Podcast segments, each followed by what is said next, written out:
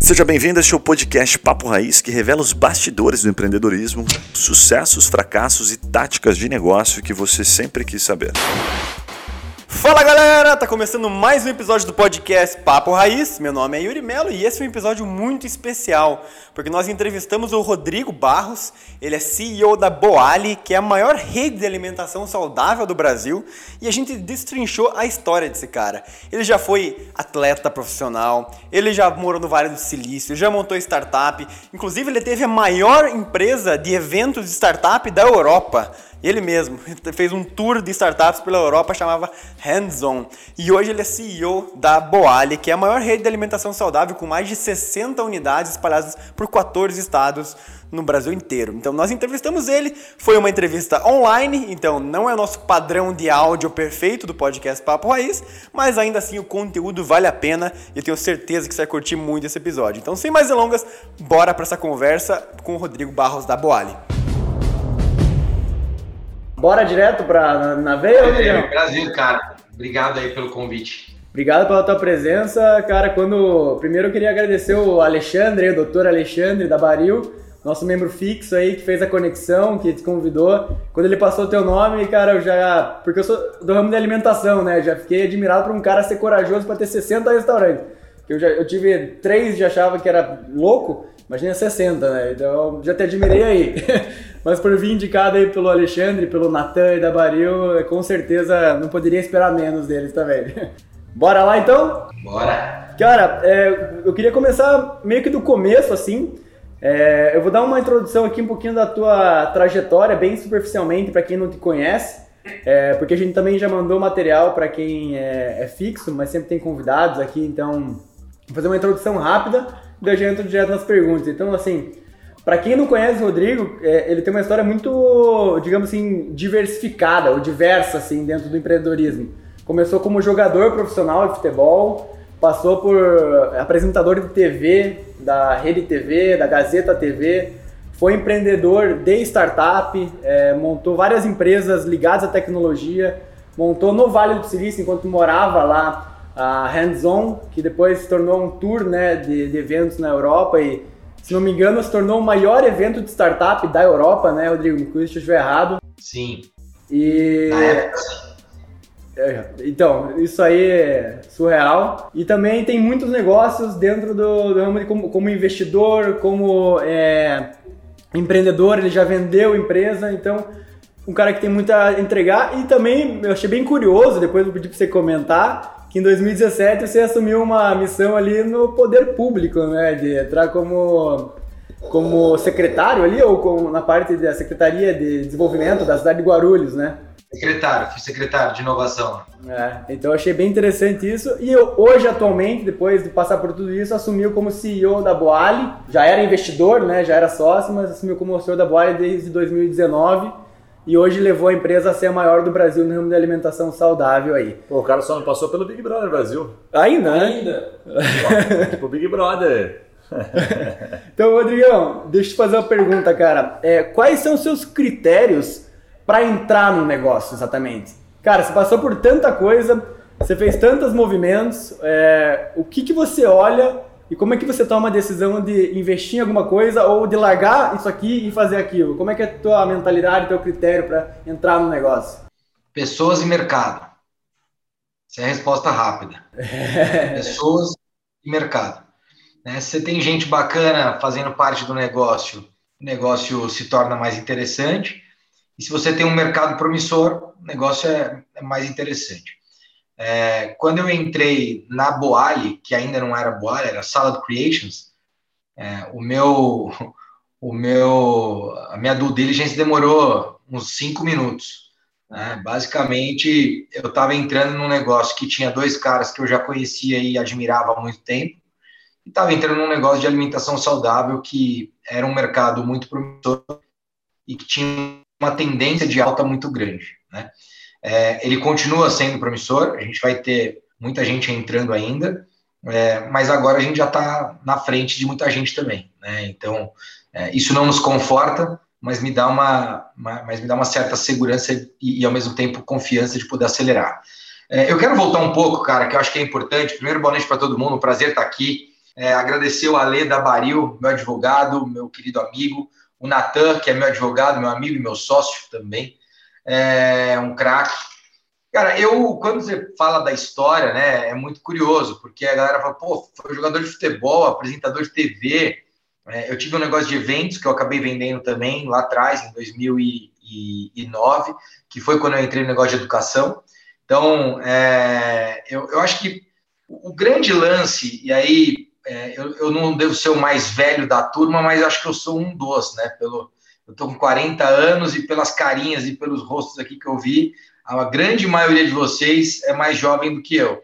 É, e, e, eu acho que a primeira coisa que é interessante observar é que o, o teu repertório vai definir demais aquilo que você vai fazer, as tuas decisões e as pessoas que vão acabar é, chegando perto, se aproximando de você, né?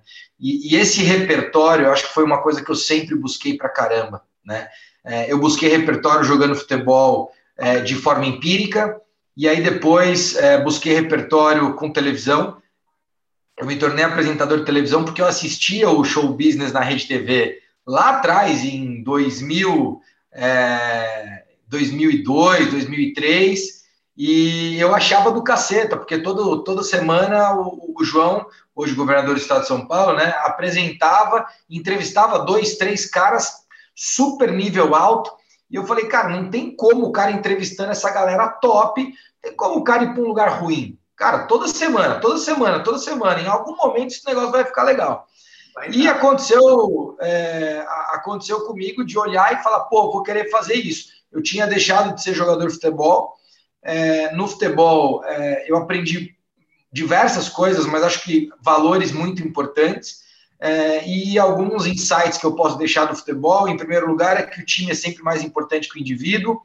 É, segundo lugar, é que você desenvolve liderança praticando, experimentando. Né? Você não desenvolve liderança só, só olhando como é que faz. Né? Você tem que ir lá e fazer. É, e eu acho que tem um, um terceiro ponto que, que o futebol me trouxe, que foi uma certa capacidade de resiliência, né? É, então, acho que esses pontos, hoje, eles fazem muito sentido para mim.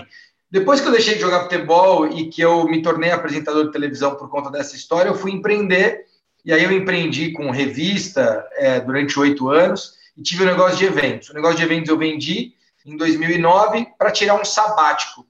E aí é, eu não tirei sabático, eu fiquei sócio de uma faculdade. Aí eu vendi a faculdade em 2012. Aí eu falei, não, agora eu vou tirar um sabático. E aí eu fui para o Vale do Silício, fui para Mountain View, me inscrevi num curso de Design Thinking em Stanford. Não sei, para quem não sabe, se for aí stanford.edu, tem centenas de cursos gratuitos, bons, bons para caramba, que vão te conectar com muita gente interessante, é, assim como tem Harvard e tudo mais. Hoje você tem edX, você tem outras plataformas que você se conecta com esses cursos. Na época não tinha, né? Então eu fui pelo site da própria universidade. É, é, aliás, acho que tinha algumas coisas começando naquela época que acho que Coursera estava começando, alguma coisa assim. Mas enfim, eu, eu fui para o Vale do Silício e a ideia era estudar e fazer meio que um sabático. A verdade é que em duas semanas eu montei uma empresa lá. E, e eu acho que esse DNA de querer montar, de querer construir coisas é muito interessante. Num primeiro momento, cara, foi, foi, foi curioso porque eu tive quase que uma eu falei, porra, essa galera tá aqui e tal, mas é muita molecada, todo mundo sonhando em construir coisas gigantes, e eu tinha um certo repertório já e achava que tinha construído alguma coisa legal. Então, no primeiro momento, eu, eu meti um escudo aqui, né? Eu acho que isso acontece com todo mundo em situação de vulnerabilidade. Primeira coisa que você faz é fazer assim, né? Fala, opa, peraí, comigo não. É, e aí depois o que aconteceu foi que eu percebi que aquele momento vulnerável era o que ia me permitir ter uma curva de crescimento bizarro. E cara, não deu outra, aconteceu isso demais. E aí eu percebi que assim, é, quando você se sentir vulnerável, se você se abrir para aquela vulnerabilidade, provavelmente você vai ter uma curva de crescimento incrível, né? Foi o que aconteceu comigo. E aí, chegando um pouco no tema da tua pergunta, eu me aproximei de muita gente tech, né? E eu não sabia nada de tech, eu não era um cara tech, eu era um cara de negócio, eu era um empreendedor super drivado para business. E de repente eu comecei a perceber que eu estava me tornando um empreendedor muito drivado para produto, coisa que eu não era antes, né? Eu era um cara drivado para business, eu pensava em negócio o tempo todo e achava que negócio é, ia virar dinheiro, dinheiro você construir as coisas. E, e, e lá no Vale veio essa mentalidade de que, cara, no final do dia você constrói um negócio que resolve um problema muito bem resolvido e aí você atrai dinheiro, né? Então, é, esse drive para produto foi importante e aí foi quando eu acho que eu, eu, eu, eu comecei a pescar essa coisa de, cara, ter gente que me complementa, né? Então, ter gente que me complementa e ter um mercado promissor que resolva um problema que ganha escala, né? Uhum. Com isso, morando lá no Vale do Silício, eu comecei a ir trabalhar. Eu morava em Mountain View, não sei quem conhece o Vale, eu morava em Mountain View, trabalhava em Redwood City, né? É, na época era GSV Labs, né? E, e era Nest GSV, virou GSV Labs hoje, que era lá o escritório. E, cara, eu fazia esse trajeto de bicicleta. E no meio do caminho eu ia é, passando em restaurantes. E eu já era mentor da Sala do Creations e dos meus sócios hoje, na época mentorados, porque eu tinha feito um curso no IBGC, que é o Instituto Brasileiro de Governança Corporativa. E aí eles me convidaram para estar ali com eles. Então eu fiquei, eu fiz sei lá, umas 15 reuniões em 2013 com eles, morando no Vale do Silício. Quando foi dezembro, eu cheguei no Brasil, eles viraram para mim e falaram: Rodrigão, seguinte, cara, tem um sócio indo morar em Miami, trabalhar lá no franchising, ele vai vender a parte dele aqui. Eu falei: quantos feitos ele tem? Tanto. Quanto ele quer? Tanto. Falei: pode ligar para ele que eu vou ficar com a parte dele. Então, é, Mas a resumindo, Creations, é, Rodrigo, foi criado lá, no, lá fora e depois veio para cá, correto? Ela foi criada na Flórida meus sócios trouxeram para o Brasil no final de 2006, começo de 2007. A primeira operação foi no shopping em Genópolis. De lá, eles foram construindo, chegaram a 19 operações, que é justamente quando eu entrei no negócio em 2013. E aí a gente já entrou, e aí a sala creations nos Estados Unidos já estava com 12 operações só. Então ela chegou a 200 e diminuiu muito na crise norte-americana, né? Na, naquele crash que deu. É, então, e aí eles tinham deixado de dar suporte aqui e tal. Quando eu entrei, gente, eu já entrei com a ideia da gente comprar os americanos e fazer um, um, uma nova marca, que aí foi quando a gente criou a Boala em 2015 e começou todo o rollout de Boala em 2016. Naquela época, a Sala de Creations tinha 21 operações, nós viramos 19. Teve um franqueado que foi surfar na Austrália, fechou a loja, e um outro franqueado que, enfim, não era um bom franqueado na época e a gente não virou ele para Boali. Então, acho que foi isso. Cara, eu quis dar um contexto, desculpa ter sido meio alongado aqui a, a resposta, mas eu achei importante, que senão ia só responder pessoas e mercado, ia ficar muito duro e não ia ter é, esse contexto todo. Não, a gente tem uma porrada de pergunta sobre esse assunto específico que você abriu aí. Puxa aí. Rodrigo, tem uma pergunta em especial. Já passaram algumas pessoas aqui falando sobre é, Vale do Silício versus Brasil, né? E alguns falam coisas diferentes. Por exemplo, ah, o Vale do Silício que era lá atrás, hoje o Brasil está muito próximo, tem muita oportunidade aqui, já não é mais aquilo. Puta, eu vou visitar o Vale do Silício, parece que eu estou numa coisa muito Turismo. distante do Brasil, né? Qual é a tua visão sobre o Vale do Silício versus Brasil?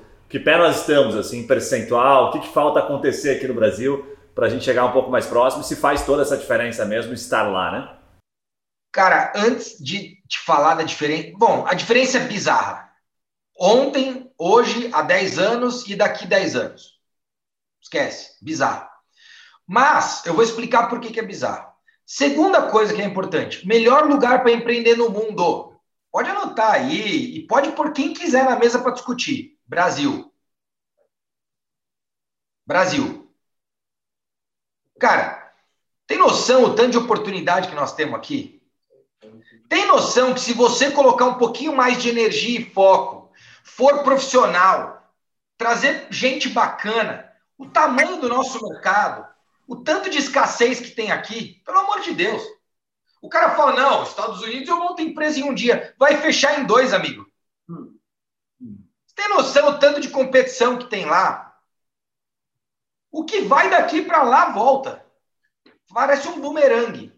O cara que não volta é super competente, pode ter certeza disso. O brasileiro que vai para lá e faz bonito, o negócio que era daqui foi para lá e fez bonito, esse cara é fodido, velho. Esse cara é muito bom, porque lá é muito difícil. O mercado é 10 vezes super. É, é 10 vezes. Só que tem 100 vezes mais competição. 100 vezes, não é 10 vezes. Lá tem 10 vezes mais mercado, 100 vezes mais competição. Se a gente levar a Boali para lá, só na Flórida dá para ter 50. Só que já tem outras 50 marcas. Faz sentido? O, então, assim, é, primeiro, melhor lugar para empreender no mundo, Brasil. Segundo, Vale do Silício não é replicável.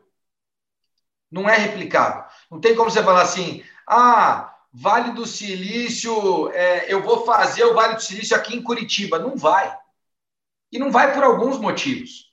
Você não vai por quê? Porque o Vale do Silício começa em. Primeiro que assim, né? 1860 começa um movimento de Go West Young Man. Então os rebeldes migram para o oeste. Já estudaram isso? Já olharam isso? Os rebeldes migram para o oeste. Quando chega 100 anos depois, 100 anos depois, aquele monte de nego criativo, a galera pau, uhul, não sei o quê, começa a falar: meu, vamos desenvolver coisas para gerar impacto? Aí vem os caras, desenvolvem o Silicon. E aí ligam para os malucos de Nova York e falam: manda um pouco de dinheiro para cá. Quanto de dinheiro você tem aí? Ah, 100 bilhões. Manda uns 10 milhões para cá que nós vamos começar a brincar com isso. E aí nasce o Venture Capital. E lá fica o private equity. Tem gente de fundo aqui, sabe o que eu estou falando. Quando nasce o venture capital por conta disso, os caras do Silicon, depois que eles dão certo, eles viram três novas empresas, uma delas a HP, outra a Intel. A hora que eles viram essas empresas, eles já viram com dinheiro. Os 10 milhões já viraram muito mais dinheiro. E aquele dinheiro permanece. E aí esse mundo de venture capital começa a ganhar dinheiro. E aí você tem a Universidade de Stanford, você tem Berkeley lá, autofinanciadas pelos próprios alunos, fora o tanto de tuition que é lá, que vocês sabem quanto custa.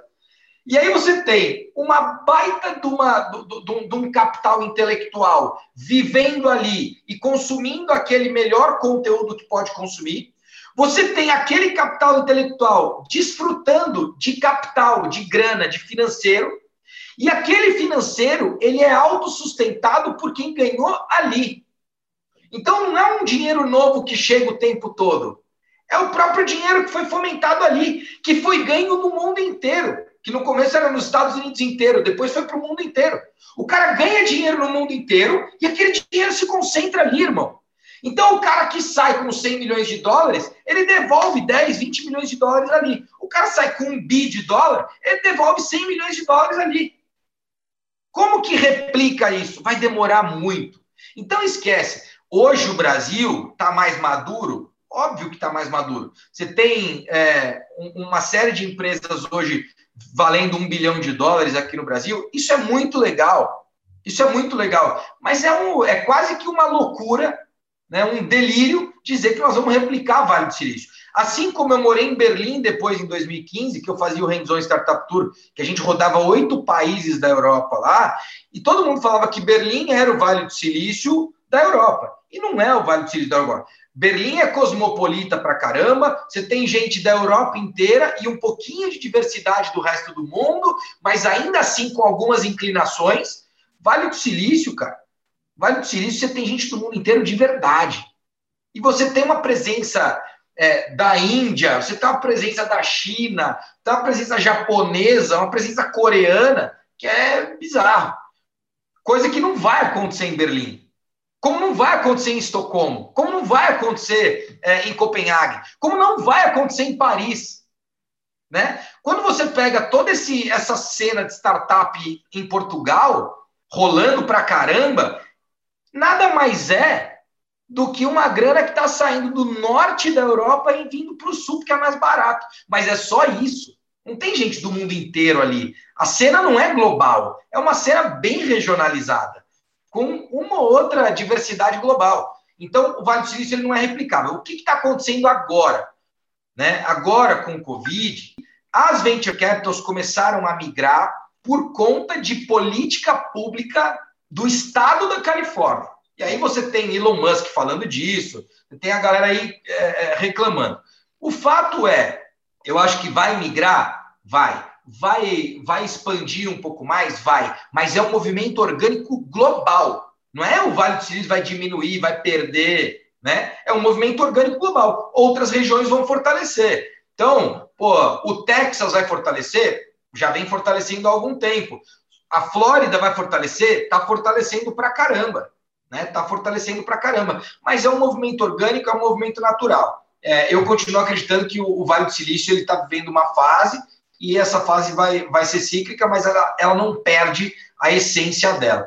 É, e assim, eu não fui lá e fiquei uma semana. Eu fui lá, investi um dinheiro, montei empresa, fiquei dois anos e com a empresa eu tenho até hoje lá. Então, é, acho que é importante dar esse contexto, né? Porque às vezes você fala, ah, muita gente vem aqui falar de Vale do Silício. Eu já vi muita gente falando que foi lá, passou 10 dias e aí vem contando história.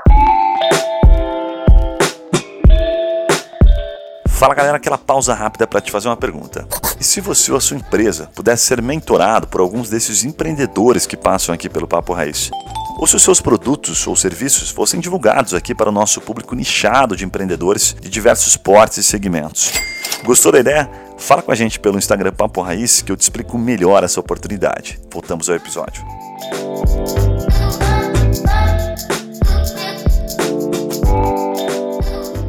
Rodrigo, mas hoje, até pouco tempo atrás, acho que a gente comentava que você olhar para os Estados Unidos, os negócios, era você olhar o Brasil daqui cinco anos, né? A gente tinha muito essa visão de Brasil é a cópia dos Estados Unidos daqui a alguns anos. É, como é que é a tua visão sobre isso, sobre o Brasil, na parte de cultura de compra? É uma cópia de fato ainda hoje? É, nunca foi? Qual é a tua visão sobre isso? Cara, assim, primeiro que esse delay que o Brasil tinha em relação aos Estados Unidos era um delay natural que acontecia no resto do mundo. E a gente é um país de terceiro mundo, é óbvio que tem delay, né? Tem delay. Até hoje tem delay para tecnologia. Até hoje tem delay para quando a gente pensa em coisas de ponta. Óbvio que tem delay, né? Agora, o acesso à informação hoje ele é bizarramente maior do que era há um ano, não é há cinco anos, há dez anos, do que era há um ano. E isso, sem dúvida nenhuma, diminui esse gap. Mas o grande ponto não está em você acessar a informação, está em você construir tecnologia. E aí é importante entender que a tecnologia ela vem depois de ciência. E porra, velho, a gente está achando que nós vamos descobrir coisas incríveis aqui. Não tem investimento para isso, galera. Esquece. Não tem investimento para isso. Então nós vamos construir, conseguir construir coisas incríveis com ciência disponível e tecnologia acessível. E é nisso que os empreendedores brasileiros estão investindo. E tá certo. Como é que você vai querer inventar uma roda que não existe? Esquece, né? Nós, agora, o que, que acontece em geral? E aí eu acho que o maior gap está nisso. Como a gente tem um mercado grande, uma vez que o empreendedor brasileiro, e aí depois eu posso falar de, de Boali, né? Uma vez que o empreendedor brasileiro começa a ganhar escala no Brasil, o cara quer firmar no Brasil. E aí o, o, o a, a, dicotomia fica entre, porra, vou sair, fazer um investimento importante para sair, sem saber se vai rolar, ou eu vou fortalecer cada vez mais aqui, né? E aí você vê, pô, muita empresa brasileira acontecendo isso, né? É só você olhar, a, XP foi fazer o IPO lá fora e fortalece o mercado interno. Por quê? Porque tem um navio, tem um mar de oportunidades aqui para ele. Eu não acho que ele está errado. Eu não acho que ele está errado. Agora, vai ser um tesão na hora que a gente vê a XP competindo no mundo inteiro? Claro que vai. Né? Porque a gente quer ter, a gente quer ter isso, a gente quer ver isso acontecer. Né? Como a gente tem um e-banks da vida que agora está rodando no mundo inteiro e vai ser uma porrada, os caras vão dar certo. É nosso vizinho aqui, Rodrigão, o escritório do e-banks aqui do lado. É. Não, e é, é, foi, nasceu aí, né, cara? E é legal pra caramba, é um puta case, né, cara? É um puta case. Mas eu acho que tem esse. O problema do gap está nisso. O problema do gap está em ciência versus tecnologia. E esse gap não vai acabar, esquece. Esse gap vai acabar daqui 50, 100 anos se acabar. Né? É para frente isso. Né? E o outro gap é o empreendedor brasileiro querendo ir para fora. Né? Ainda mais com a moeda do jeito que está, cara. Você vai fazer um, você vai fazer um investimento aqui de, de 100 milhões de reais. Você vai precisar de 600 milhões de reais para ir para fora. E aí? O que, que você faz? É, e sem, né? sem, contar que você vai entrar lá, vai ter que queimar até conseguir virar qualquer coisa, né? exato, exato. Cara, no meu segmento tem muito case de cara que foi, torrou 10 milhões de dólares e voltou correndo. Cara, tem muita, tem muito restaurante brasileiro que foi ali para Flórida, né? O próprio Coco Bambu foi, é, acho que o Durs que foi aqui com o Madeiro. Teve uma porrada de restaurante que abriu pesado ali na Miami, principalmente, né? E todos deram uh, errado, né, cara? Teve algum case que deu certo ali naquele, naquele movimento, não? Ah, você tem o fogo de chão que deu certo, né? Num movimento um pouco diferente, um pouco mais uh, algum tempo atrás. É, é, o que eu falo, cara. Ser engenheiro de obra pronta é sempre mais fácil, né? Apontar agora e tentar descobrir quais foram os erros é a mesma coisa que eu apontar para os meus próprios erros em 2013 e 2014 e, e algum dinheiro que eu torrei lá. Então, é, é, é fácil vir apontar mas algumas, alguns pontos, por exemplo, né? O primeiro, eu acho que é, o cara era aqui uma coisa e ele tentou ir para lá e crescer o nível. Cara, desculpa, mas assim, você precisa aumentar o nível do, do teu serviço lá, mas você precisa saber que você vai trabalhar num público igual ou inferior ao que você trabalha aqui, né? Com nível de serviço melhor. Com nível de serviço melhor. Aí o cara sai daqui, ele vai para lá com o nível de serviço que ele tem aqui, acha que melhorou, mas não melhorou na prática, e aí ele vai lá e quer vender para um público superior ao que ele vende aqui. E aí, desculpa, velho. Tá, tá doido. Não dá, né? Não dá. É, aí entra no que eu falei: o, o, o, volume de competição é maior e o nível do competidor é muito melhor. Né? O nível de serviço dos caras é muito maior. Né? Então, enquanto aqui a gente faz um treinamento de duas semanas e acha que rolou o treinamento, os caras ficam cinco meses treinando. E, e ainda tem que reciclar é. todo ano. Cara, é, eu queria te perguntar é, uma curiosidade assim sobre a. Na tua história, você pivotou de carreira várias vezes, como você contou, e eu acho que isso tem um mix assim de coragem com visão, né? Muitas vezes você teve que ver alguma coisa que ninguém estava vendo. É, eu queria que você explicasse um pouquinho assim da, cara, como que é a tua mentalidade para largar a mão de alguma coisa, tipo, momento certo de vender. A maioria dos negócios que você saiu, você vendeu por uma oportunidade, você tem algum indicador que fala, cara, não tô com mais tesão no negócio, eu vou sair. É, como é que você consegue migrar de uma, de uma, de uma área para outra assim com facilidade? Cara, primeiro que assim, né, quando, quando eu saio do futebol, é, e aí vou para a televisão, é de fato uma mudança de vida é, radical. Na televisão, quando eu crio revista e crio um negócio de eventos e fico nesse negócio nove anos ali, basicamente, já não é uma virada tão grande, porque uma coisa é complementar a outra. Então, eu fiquei nove anos em comunicação barra educação. Eu já trabalhava com educação na prática aqui. Sete anos depois do, do, desse negócio, eu vendi o um negócio de eventos. E aí eu vendi por, pelo seguinte: eu, eu, tinha um negócio de evento chamado Fórum Empresarial Regional, que eu rodava 10 cidades aqui no estado de São Paulo, num movimento muito similar ao Go West Young Man, que era acreditar no interior do estado de São Paulo, que eu achava que eu já achava brilhante naquela época, tinha muita, muito potencial é, financeiro e de, e de produção. Então, eu fui investir no interior e, cara, deu super certo. Então, eu levava grandes nomes é, para falar no interior, né? Tipo, a Cristiana Lobo rodou comigo, Carlos Alberto Sandenberg rodou comigo, Marcos Vinícius é, rodou comigo. Então, eu, eu, levava essa galera top, que o cara só via na televisão, para falar no interior do estado. Então, isso era muito legal.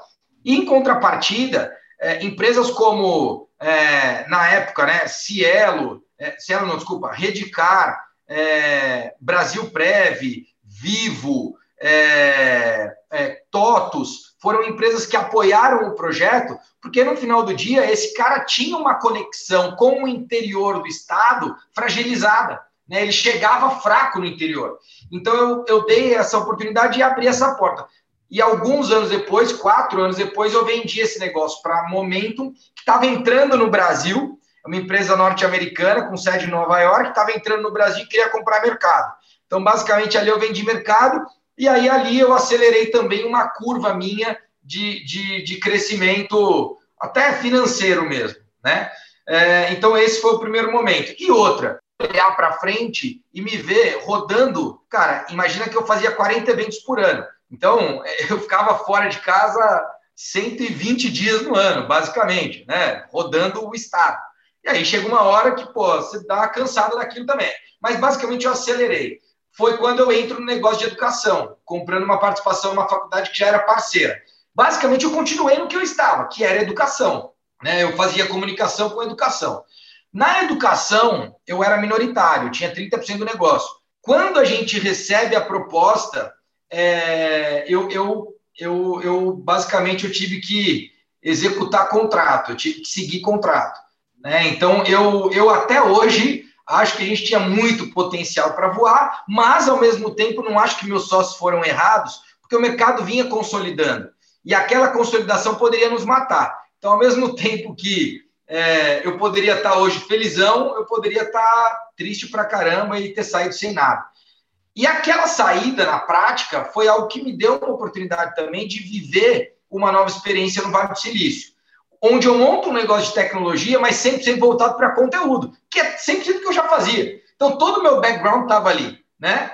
Conteúdo estava ali, televisão estava ali, que era vídeo, é, plataforma de vídeo estava ali, eventos estava ali, né? Então, eu fui seguindo. O que realmente é uma mudança para mim é quando eu entro como investidor da sala de creations, né? E ali é quando eu começo a mudar o meu mercado, mas 100% como investidor. Eu fui investidor da companhia de 2013 até 2019.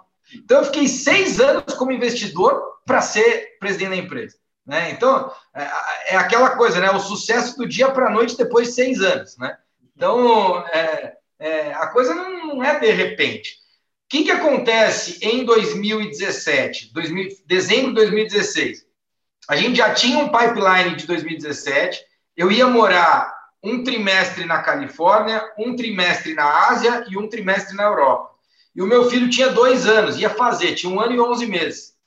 E aí minha mulher, que está comigo há 22 anos, a Mari, que eu sempre brinco eu gosto de relação de longo prazo, né? Conheci a Mari com 15, comecei a namorar com 17 e a gente segue junto. Então, é, eu, eu, ela vira e fala assim, cara, porra, tá, tá difícil a gente seguir nessa jornada, porque tá, para mim, tá, tá duro. E aí, aquele momento, eu nem sabia disso, né? Assim, tava duro, mas eu não sabia direito. E, e aí eu recebi o convite do, do então eleito prefeito lá de Guarulhos, que era o com, ele foi eleito com 29 anos, o prefeito mais jovem da história do Brasil em cidades acima acho, de 500 mil habitantes, ou de 800 mil habitantes, enfim, é um, um recorde assim. E ele era meu colega de infância, me liga e fala, pô, vem ser secretário aqui. E ali é uma decisão é, que, para mim, não fazia nenhum sentido naquele momento. Eu neguei, obviamente, no primeiro momento. E, e aí, um pouco, um pouco levado ali pela, pela minha vontade de aprender, de crescer, eu acabei aceitando depois o convite dele. É, ele falou, pô, pensa direito e tal. E, cara, é, eu vou deixar um, um disclosure aqui para todo mundo. Eu acho que todo mundo deveria passar um ano na vida pública, porque é, experiência gera propriedade, sabe? E, cara, a, a, a, hora que você vai na gestão pública e vê como a coisa é, velho, é, obviamente a minha vontade de voltar para a iniciativa privada ela, ela, ela foi do primeiro mês até quando eu saí, né? Assim, é bizarro, porque nada anda, cada processo demora três meses para tramitar. Se tem que passar na Câmara para aprovar, então, pelo amor de Deus. E aí é um jogo de interesse desgraçado. Mas, é, assim, eu, eu fui um cara que eu acho que eu saí também com um legado importante. É, eu, eu fui um cara que conseguiu ter, como secretário, greve de servidor público pedindo para ser demitido. Então, assim, eu tive uma greve, os servidores públicos fizeram uma greve para me demitir, assim, foi uma Caraca. coisa bem curiosa. Alguma coisa é... você fez ali, alguma coisa você mexeu ali. Curiosa, inclusive. Hã? É tipo quando você assume a gestão da empresa mesmo, né, cara? Você bota todo mundo para trabalhar, o pessoal quer tirar, né? É, cara, não, e eu, e, eu, e eu falei, eu tive uma fala minha que foi editada meio fora de contexto, que eu falei que tinha muito servidor que não sabia, não tinha a menor ideia do que estava fazendo ali menor ideia do que estava fazendo ali. Não tinha propósito nenhum, né? É. E eu não acho que eu estava errado, mas na época deu um rolo, cara. E aí eu sei que teve greve, eu tive que sair rodando secretaria, conversando com a turma. Isso foi tipo sete, oito meses de governo, assim. É, mas aí foi onde eu fiquei mais. Oh, não, agora eu vou ficar aqui, vou ficar, vamos, vamos embora, vamos aprender, vamos executar e tal. Mas aí, de verdade, quando deu dois anos ali, foi o tempo que eu tinha, inclusive, combinado com ele, com o prefeito. Ele pediu para eu segurar mais alguns meses, eu acabei segurando. E aí foi quando eu venho para Boali, é, já num, numa conversa com os meus sócios, para poder assumir a companhia. Cara, eu queria entrar exatamente nesse momento assim que você foi para a Boali, saiu da, da, figura de investidor e foi para CEO. O que, que você viu no, no mercado? É, como que você avaliou essa, esse negócio? E o que, que você, naquele momento, mais pesou para tomar essa decisão? Assim, tipo, cara, é oportunidade de negócio? É os sócios? É porque eu não quero mais a vida pública? É a melhor oportunidade? Como é que foi a tua entrada antes da gente entrar um pouquinho mais na Boali? Cara, é, Primeiro que a, a, questão de vida pública eu já sabia que eu só ficaria dois anos. Eu já tinha setado isso antes de entrar, já tinha acordado isso antes de entrar. Na prática, eu achei que depois dos dois anos eu voltaria para fora do Brasil e, e, voltaria a tocar o um negócio lá e continuaria investidor da Boali. O que vinha acontecendo é que em 2019 a gente tinha duas, duas questões importantes. A gente estava bastante alavancado com uma dívida importante, tinha 10 restaurantes próprios e para uma rede de franquia proporcionalmente 10 próprias com 30 lojas, que alguém tinha, 32, era uma proporção muito alta. Né? E, e, aí a gente acabava cuidando muito do negócio próprio, e quando eu falo a gente, eu estava como investidor ainda, tá? Cuidando muito do negócio próprio e deixando um pouco de lado os franqueados. Então, é, isso acontecia também, enfim, não era proposital, mas acontecia. É, e aí, cara, essa alavancagem fez com que os meus sócios tivessem ali um certo receio da operação, né? E, e quando começou 2019, eles tiveram uma proposta de um fundo de investimento para fazer aquisição, né? E aí, inclusive, a estratégia do fundo era acabar com o negócio de franquia e, e, e montar e, e, comprar toda a rede. Né? Então, o fundo entraria, compraria o negócio e compraria toda a rede. E na época, eu já tinha, né, cara, passado por algumas saídas, e nenhuma das saídas, de fato, foram algo. Na, nenhuma das minhas saídas for, foram extraordinárias. Né? Foram negócios bons, financeiramente muito legais, me permitiram viver uma vida um pouquinho melhor, morar fora do país e sustentar essa vida e tudo mais, mas na prática não foi uma saída extraordinária, né? É, o que aconteceu naquele momento foi que eu falei para eles que eu achei que aquela saída estava ok para mim, mas que eu gostaria de não sair. E lembrei para eles a história da faculdade. Falei, cara, se talvez se eu não tivesse saído lá atrás, é, eu teria criado um negócio mais importante. E aí os dois se reuniram e vieram com um convite para mim, que era, cara, a gente não sai, a gente fica, mas a gente quer que você venha para o negócio e, e assuma o negócio. E aí, naquele momento, eu, eu negociei a minha vinda, é, até porque eu ganhei, eu, eu, eu, me tornei um acionista mais importante da companhia e, e acabei assumindo como, como CEO. O CEO, à época, o Vitor, é, naquele momento se tornou diretor de expansão. Então, tem, tem muita coisa que, que traz muita coisa legal aqui, né, cara? Primeiro, o, o, a, o orgulho que o Vitor deixou de lado para poder me convidar para ser CEO e ele voltar para um cargo de diretor, no caso, diretor de expansão. Hoje ele é diretor de produto.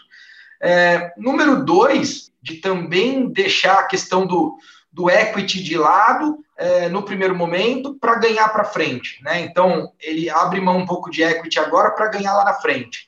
E isso, cara, assim, é, isso é uma cabeça muito nossa, assim, eu estou reservando 10% da companhia, o Ale, meu advogado, sabe disso, 10% da companhia a gente está reservando para partnership, né? Então a gente quer a gente quer trazer mais sócios, a gente quer trazer mais gente para dentro para roer o osso, né? Então naquele momento eu fiz essa negociação, caí para dentro e ali foi quando primeiro eu ganhei uma puta confiança deles de dizerem tá bom, a gente não vende, porque no final do dia, cara, os caras trouxeram negócio para o Brasil em 2007. Nós estamos falando até 2019 de 12 anos. O cara pôr um dinheiro no bolso depois de 12 anos seria alguma coisa razoável. O cara abriu mão de pôr dinheiro no bolso para continuar na jornada.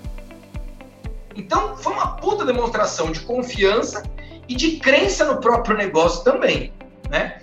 E da minha parte, eu acho que também foi. O Ale, sem muito disclosure, depois pode falar um pouco de como era a companhia e como a, como a companhia é hoje. E, e, a gente, porra, graças a Deus, eu cheguei em 60, 70 dias, eu fechei sete lojas. Caraca. Nunca Não, mais fechamos Ale... loja depois disso. O Alexandre falou que vai fazer depois um pós-evento aqui só sobre a, algumas coisas de governança ali da, da, da Boalha. Ele comentou realmente que ia fazer isso. ah, boa. Mas eu acho que esse, esse é um negócio interessante, Yuri. A gente fechou sete operações em 70 dias. De lá para cá, mesmo em época de Covid, não fechamos nenhuma. Pois é, é eu, eu então, queria... que é, essa reflexão é importante, assim, né? Porque a galera fica muito, às vezes, muito rígida no negócio atual. Por exemplo, uma das operações que eu fechei foi a do Higienópolis, onde começou Salad Creations. Cara, meu sócio nunca ia fechar aquela operação, porque existia uma relação emocional muito forte. Era o primeiro negócio. Fechar aquela operação significaria fracassar. E para mim, fechar aquela operação significaria parar de perder dinheiro.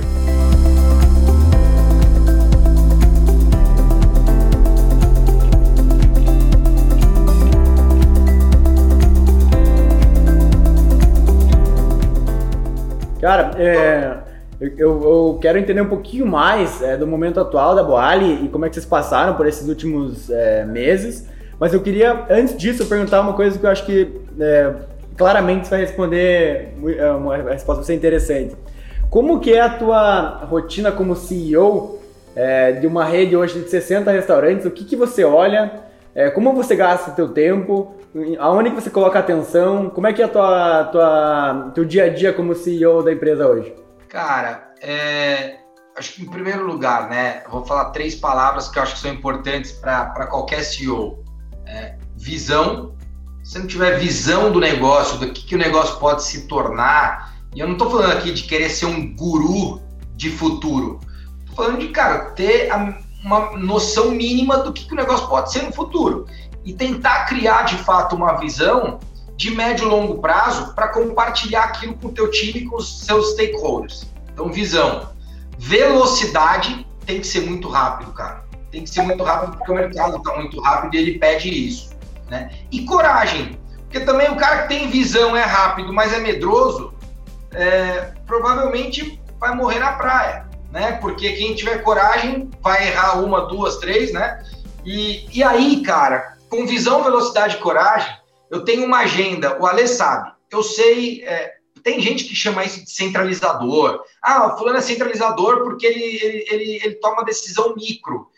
Cara, mais do que tomar decisão micro, eu, eu tenho micromanagement para saber de cada detalhe do negócio. Eu não vou saber mais do que os meus executivos responsáveis da área. Eu não vou saber mais de supply do que o meu cara da área de supply.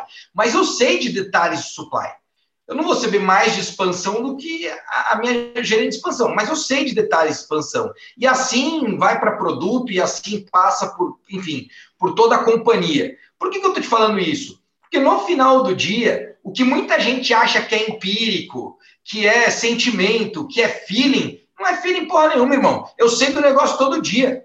Eu vivo o negócio todo dia. Eu sei do número no detalhe. Quando eu tomo uma decisão, foi com o meu Big Data. O Big Data que eu tenho é porque eu vivo todo dia a operação. É porque eu vivo o dia a dia. É porque quando tem problema lá no. E aí pergunta para ler, né? Quando dá problema lá, porque nós sofremos uma ação trabalhista, porque tem um problema de não sei o quê, porque tem inadimplência, eu sei daquilo. E eu não sei daquilo porque eu vou resolver cada um desses detalhes. Mas eu sei daquilo porque aquilo me ajuda a olhar para frente, né? E aí tem gente que confunde isso. Ah, o cara quer é micromanagement. Que micromanagement? Entendeu? Agora, eu sei também onde eu faço melhor. E aí, onde eu faço pior, eu entro menos. Eu entro menos. Agora, o que, que eu faço? Eu seto lá os valores da companhia, eu seto qual é o nosso propósito. Por exemplo, vou dar um exemplo bem clássico aqui, bem operacional, mas ao mesmo tempo tem a ver com a visão. Seguinte, nosso propósito é universalizar o acesso à alimentação saudável, transformar hábitos e fazer o bem por meio da comida, tá? Se eu tenho o propósito de universalizar o acesso à alimentação saudável, tenho um ticket médio do balcão de R$ reais. Você acha que eu tenho como elevar meu ticket médio para R$ reais? Pergunta rápida, assim, para vocês que respondem. Claro que não. Né? Você tem que ser o mais democrático possível. Eu não posso fazer isso. Se eu fizer isso, eu estou indo contra o meu propósito. Faz sentido? Sim. Então, porra, não, vamos vender isso, vender aquilo. Cara, eu estou indo contra o propósito. Eu não posso, não vai ser democrático ter um ticket médio de 80 reais. Democrático é ter meu ticket de 37 é, é ter uma variação de ticket de 42 em Sorocaba para 33,50 em Recife. Essa variação ela vai existir e ela é importante que exista. Né? É ter um balcão mais forte no Nordeste para um delivery mais forte no Sudeste. E por quê? Porque esse é o comportamento do consumidor. Eu preciso saber disso para poder tomar decisão futuro. Né? Então, o meu dia a dia é segunda-feira, Bom, todo dia eu acordo até às 10, não tem agenda operacional, com exceção de sexta-feira, que eu costumo falar com o doutor Alexandre.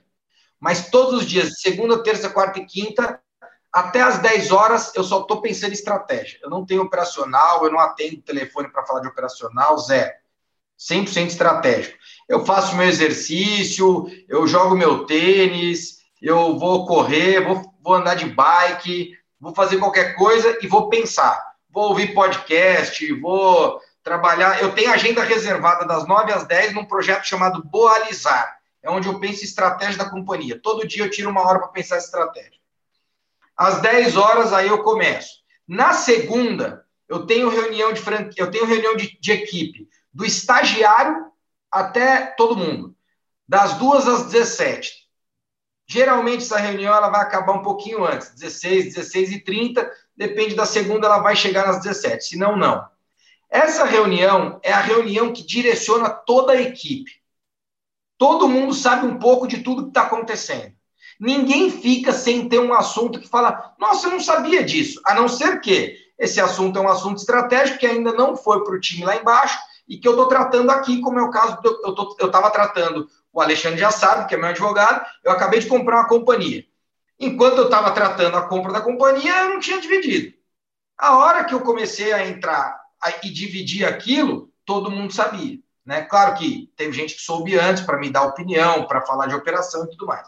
Mas, enfim, então a gente está fazendo um M&A aí e que, e que esse assunto demorou um pouco para entrar, mas a hora que entra, ele entra de forma democrática. E todo mundo dá opinião. Né? E aí não é, não é retórica, não é conversa fiada é na real, né? É, o cara tá lá participando da reunião, ouvindo tudo que você tem para falar, e aí ele ouve a tua opinião e ele dá a dele, e vice-versa, e assim a coisa acontece. Então, toda segunda-feira eu tenho essa agenda. Depois, entre 16 e 30 e 19 horas, geralmente, tá? Não é, não é sempre, mas geralmente eu vou resolver uma ou outra coisa dessa reunião que eu tive, que aí é um pouco mais estratégica, que eu vou pegar um pouco mais duro com algum executivo, eu tiro da reunião e pego duro depois. Né? Então, alguma reunião escapa um pouquinho, mas uma ou outra escapa um pouquinho. O Ale sabe que eu sou um pouquinho duro, e, mas eu tiro ele da reunião e faço essa agenda. Às 19 horas, pontualmente, toda segunda-feira, desde abril de 2019, quando eu assumi a companhia, tem reunião de franqueados. Toda segunda-feira. Faça chuva, faça sol, com Covid, sem Covid, não importa. Toda segunda-feira tem reunião de com franqueados. Microfone aberto, eu trago a pauta, trago os meus executivos e eles trocam experiências. Então eu pego cases da própria rede e trago. Então, segunda segunda não, algum franqueado vem falar de alguma boa prática com resultado e ele compartilha aquilo com a rede. E quando dá certo, a gente rolauta para a rede inteira. E a gente não fala que a ideia foi nossa, a ideia foi do franqueado. Então, assim começa a semana. Terça-feira, a partir das 10, eu faço das 10 às 11, comitê de expansão, das 11 ao meio-dia, comitê de comunicação. Por quê? Que uma é depois da outra? Porque geralmente minha rede de expansão, ela fica 10 minutos na reunião de comunicação também. Então ela, ela participa um pouquinho ainda para tirar alguma coisa aqui. Eu faço essas duas reuniões de comitê, eu tenho a tarde livre para tratar de assuntos estratégicos. Né? Então, por exemplo, nos últimos três meses, essa minha tarde de terça-feira eu trato desse M&A que eu estou fazendo. Tá? E aí é reunião com advogado, é reunião com, com franqueada, é reunião com, enfim, com a outra parte e por aí vai. Essa é a terça-feira. Quarta-feira, 10 horas da manhã, eu tenho reunião com meu é, minha central de distribuição, que é o distribuidor logístico, que é a, é a, é Platilog, que fica em Jundiaí, que distribui de lá para o Brasil inteiro. Eu tenho 148 SKUs dentro da operação e 135 deles saem lá de Jundiaí da Platilog. Então, toda semana eu tenho um update de como é que está essa operação. Então, toda semana eu sei como é que foi a semana anterior em termos de on time. Então, essa, essa operação chegou no tempo, não chegou, onde mais atrasou, onde menos atrasou. Eu sei, por exemplo, quando dá problema em Salvador, vai dar em Fortaleza, porque o caminhão teve problema em Salvador para fazer, para virar lá na, na, na, na Receita, ele vai chegar atrasado em Fortaleza. Né? E isso, por exemplo, vai mexer numa promoção que eu vou fazer, vai mexer, enfim. Minha rede de, de, de, de, operações também participa dessa reunião e produto também participa dessa reunião. É uma hora por semana com centro de distribuição. Eles apresentam e a gente vai sempre buscando evoluir. Das 11 ao meio-dia, reunião de tecnologia, toda quarta-feira. E aí eu pego essa reunião para poder, cara, setar o que está acontecendo, e aí eu, eu divido essa reunião, metade operacional, metade estratégica. Às vezes mais operacional do que estratégica, às vezes mais estratégica do que operacional, vai depender da semana, tá certo? Depois, almoço livre, aí à tarde eu tenho reunião das duas e meia às quatro com o meu time de operações. Aí eu, eu pego todo o follow-up de como é que foi a, a, as reuniões de franqueados na semana, né, como foram as visitas, onde deu problema, onde não deu. Geralmente eu vou encontrar conflito, porque o cara que está inadimplente, ele vai me dar problema na operação, o cara que deu problema na operação, ele vai ser inadimplente no futuro, e por aí vai. Então eu, eu, eu fico lá das duas e meia às cinco horas. Das cinco às seis eu tenho uma reunião com o meu sócio para falar de produto, porque ele é diretor de produto. Então é uma reunião mais de produto do que de sócio, tá? Quinta-feira eu tenho a quinta livre. Quinta sim, quinta não, eu tenho uma reunião com outro sócio que eu tenho que cuida do projeto de cliente feliz.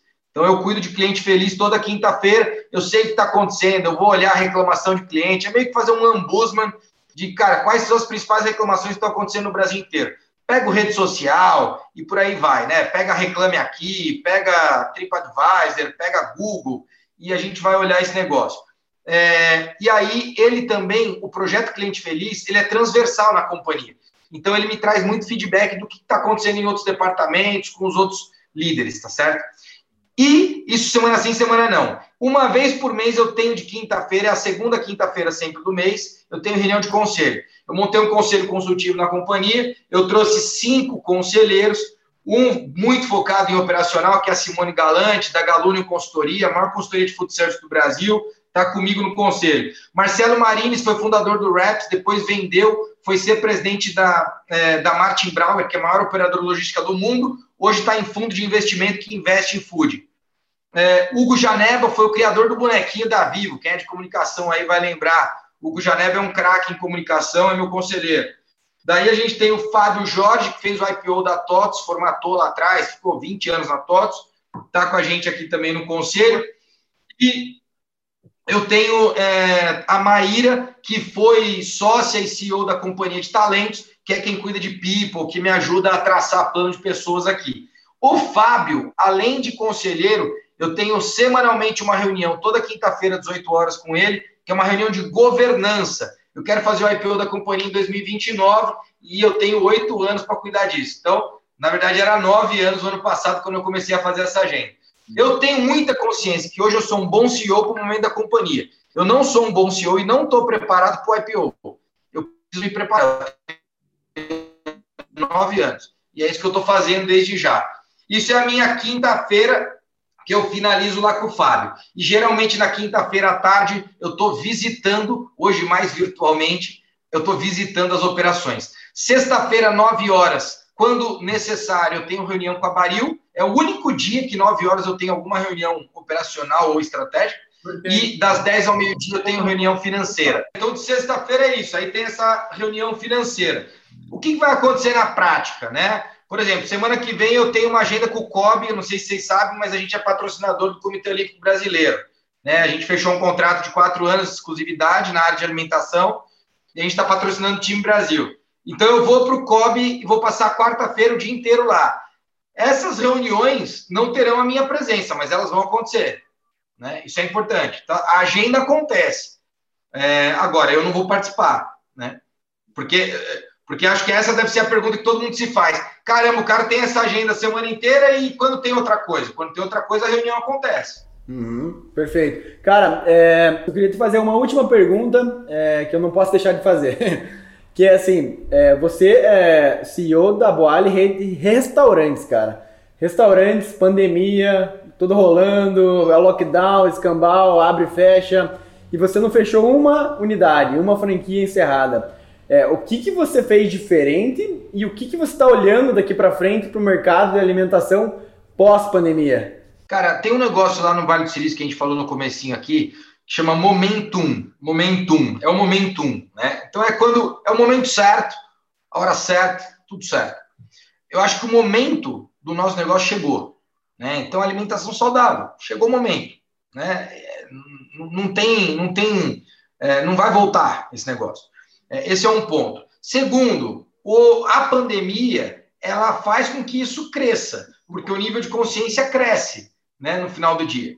Mas, na prática, operacionalmente falando, o que a gente fez foi o seguinte: no dia 15 de março, na verdade, no dia 11 de março, a gente montou um comitê de crise aqui para desenhar um plano de 100 dias aqui. No dia 15, que era um domingo, eu antecipei a reunião de segunda-feira de franqueados e trouxe para domingo e apresentei para eles o plano de 100 dias. E uma das coisas que eu fiz foi: vocês vão suspender a compra de vocês na Platilog essa semana. E aí todo mundo falou: você está louco? Suspender? Eu falei: nós vamos fechar. E a galera ficou em pânico. Como nós vamos fechar? Vamos fechar. E fiquem tranquilos, porque além desse plano que eu estou apresentando, eu vou vir com outras ações. No dia 17 de março, terça-feira, todo mundo estava entrando na pandemia, a Boali já estava 100% em home office, e eu anunciei sete meses de suspensão no FPP, que é a taxa de fundo de propaganda, e seis meses de suspensão no royalty. Caraca. Naquele dia, o franqueado olhou e falou: Porra, esse cara tá comigo pra caramba.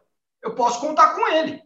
Né? Seis meses. E aí, na prática, o que aconteceu foi que eu comecei a receber ligação de outros franqueadores falando: Você tá louco? O que você tá fazendo? Né? Eu falei, tá acabando com o mercado? Você, pelo amor de Deus, né? você vai querer controlar o meu negócio agora. Então, é, isso foi dia 17. O que, que a gente fez do dia 17 ao dia 30? Um negócio que a gente chamou de teste de resistência. Primeiro que a cada três dias tinha live comigo e eu sempre vinha com uma atualização do plano, sempre, toda live, né? Segundo, no teste de resistência eu mostrei para eles o seguinte, galera, se a gente ficar fechado em abril, o custo é X. Se a gente ficar fechado, fechado, operação fechada, porta fechada, abril, maio e junho, não é três vezes X, é X mais 40%. E aí, eu vou falar uma coisa para você, Yuri, para quem está nos assistindo, muita gente fechou sem precisar. Muita gente que fechou lá na primeira onda, fechou porque não sabia o que ia acontecer. E o cara fechou de medo de não conseguir segurar.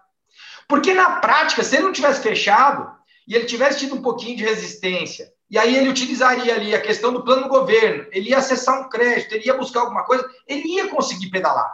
E aí o que, que aconteceu na prática? Na prática aconteceu que a gente preparou a rede para ficar três meses fechado, fechado, fechado com exceção de uma loja, que foi a do Ibirapuera, que a franqueada, nesse teste, ela viu que ela não ia aguentar, ela não ia ter fluxo de caixa. O que, que a gente fez? A gente olhou para dentro da rede e repassou aquela loja para um franqueado capitalizado. Já em março, a gente repassou a operação. O Ale lembra porque ele fez o contrato. Repassou lá em março. O que, que acontece? A gente segura a rede. Quando chega em maio, a galera começa a reabrir a operação e o delivery, que em abril foi horrível, por que, que foi horrível? Porque a galera tinha ido para o mercado lá em março e começou a cozinhar em casa. Então, quando voltou na segunda quinzena de abril, o delivery voltou muito mal. Mas em maio ele começa a querer recuperar. Em junho, que estava todo mundo preparado para ficar fechado, o cara já faturou 30% do que ele estava imaginando. Ele fala: oh, peraí, 30% na minha projeção era para eu faturar lá em agosto. Eu já estou faturando aqui em junho.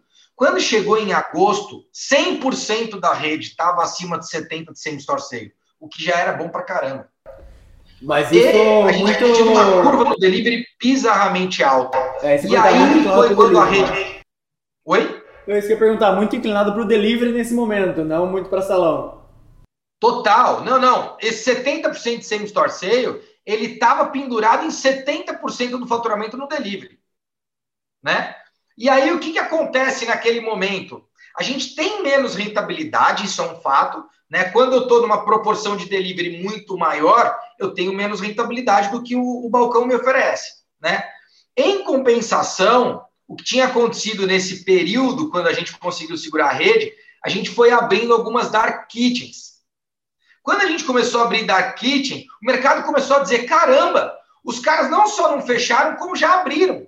E aí a gente abriu quatro operações em 60 dias. E isso foi uma pancada. E isso trouxe segurança. Porque no final do dia, cara, é um grande gerador de expectativa, né? Quem faz trade aqui sabe, a hora que você vê a, a vela subindo, você vai lá e, e, e, e, coloca a compra, né? Então, o que, que acontece? A gente, quando começa a abrir novas lojas, a gente também vem nessa expectativa. E a venda começa a vir. Por quê? Porque na prática, a demanda tinha voltado e ainda era maior em alguns casos, em alguns cenários, principalmente em bairros residenciais, e a oferta tinha diminuído, porque você tinha restaurante que tinha fechado.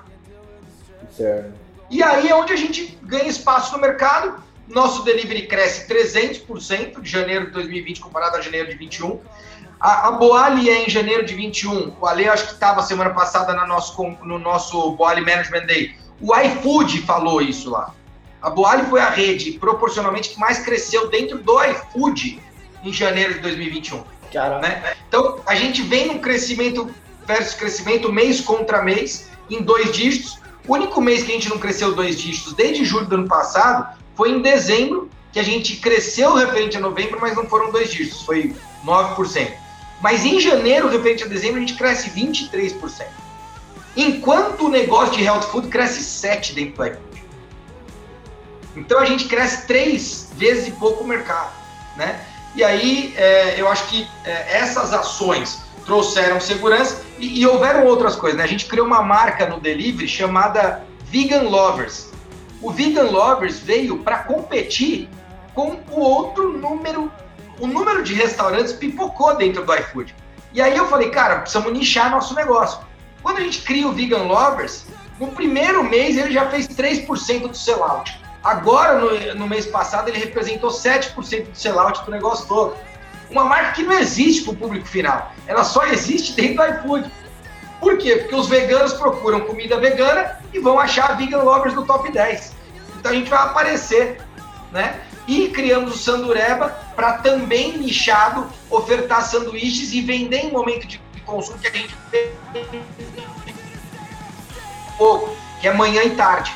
E hoje o Sandureba vende um pouco mais aqui, tem uma representatividade menor no sellout, mas é uma venda que nós não teríamos. Então, foram ações que a gente foi fazendo e na prática tem 16 aberturas aí. A gente tem. Esse ano a gente abriu é, seis boales já e vai continuar abrindo. Caraca, irmão.